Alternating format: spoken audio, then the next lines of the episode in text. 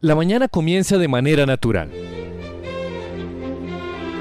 Despedirse de la familia rumbo al trabajo. Chao, amor. Que te vaya bien. El tráfico habitual de la gran ciudad. Ese tráfico, que es el medio perfecto para perderse en un mar de múltiples pensamientos mientras llegas a tu destino. Mauricio, buenos días. Buenos días. ¿Cómo va? ¿Qué? Chivo maduro, hermano. Y ese hecho, llegar a nuestro trabajo, pudiera parecer algo fácil si no observáramos todo lo que nos hizo convertirnos hasta lo que somos hoy, como la sumatoria de experiencias. Esas experiencias, en nuestro caso, en nuestra institución, comenzaron luego de ver todos los avances de la aviación al finalizar la Primera Guerra Mundial.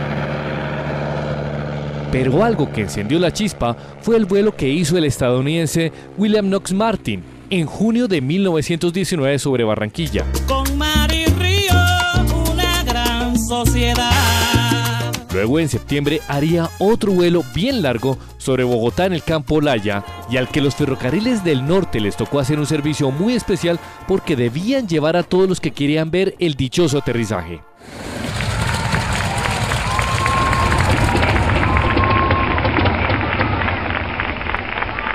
Los acontecimientos fueron frenéticos, porque ya en octubre de ese año se ordenó la compra de varios aviones para iniciar la escuela de aviación y en diciembre se fundó la Sociedad Colombo-Alemana de Transportes Aéreos SCATA.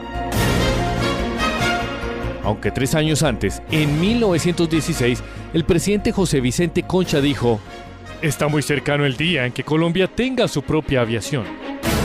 Por lo menos la militar, porque la comercial ya estaba muy avanzada, pero fue el presidente Marco Fidel Suárez quien le dio el impulso necesario a la Fuerza Aérea Colombiana.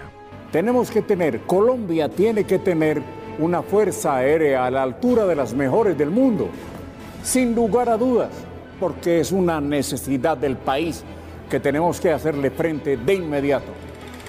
La fecha que conmemoramos con mucho cariño y especial afecto es el 8 de noviembre de 1919. Momento en el que vio la luz la Fuerza Aérea Colombiana con una flotilla de aviones biplano muy de la época. Las historias comenzarían a surgir por sí solas como la del 18 de junio de 1921. En esa época había mucha presión por parte de la prensa y de muchos que veían un gasto exagerado el mantenimiento de la Escuela Militar de Aviación, que era de unos 800 mil pesos, y además que luego de fundada no se había hecho el primer vuelo solo por parte de ningún piloto colombiano. Así que ese día, el subdirector de la escuela, el mayor Castillo, le pidió a uno de los técnicos que le prepararan un avión para practicar el carreteo, bajo la obvia supervisión del personal francés, que vigilaba todos los movimientos. Luego de unas cuantas vueltas, y cuando esperaban que se apagara el motor, el mayor Castillo elevó su avión de forma inesperada y con solo cuatro lecciones de vuelo, enrumbó su aeroplano hacia Girardot, ganando cada vez más confianza y por supuesto altura. Todo el personal de la misión francesa salió despavorido en dirección a Flandes. A su llegada, vieron cómo el mayor sobrevoló la región a unos 3.000 pies de altura y se enfilaba hacia la pista. El director de la escuela, el coronel Guichard, solo decía Mon Dieu, Mon Dieu, porque esperaba lo peor. La nave aterrizó sin contratiempos y ante la hazaña, luego de un momento de silencio, todos comenzaron a gritar con mucha algarabía y emoción. Así comenzaron los vuelos solos de la Fuerza Aérea Colombiana. Desde esa época, día a día se suman momentos fenomenales, como por ejemplo, ¿sabían ustedes que para poder ver la llegada del hombre a la luna en el 69, fue la Fuerza Aérea Colombiana la que transportó todos los equipos para la transmisión y que pudiéramos ver las imágenes de Neil Armstrong? Columbia, Columbia, this is Houston, AOS, over.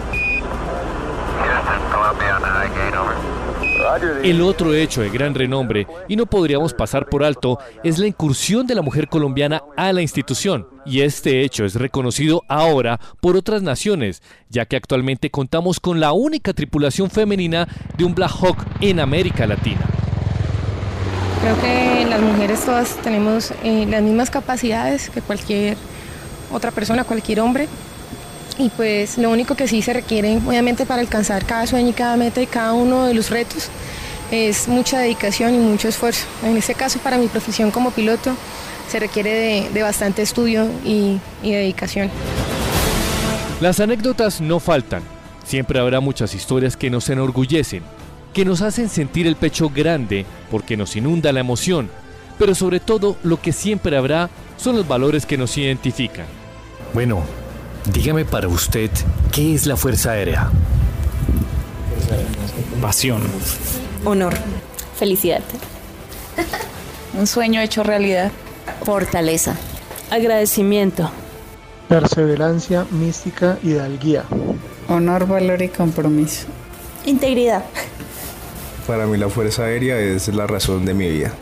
Esos valores que nos recuerdan que cada vez que pensamos en el sueño del hombre acariciando el cielo, allí está la Fuerza Aérea Colombiana, lista y preparada, sobrevolando el espacio de esta gran nación. Papi, mira un avión de la Fuerza Aérea.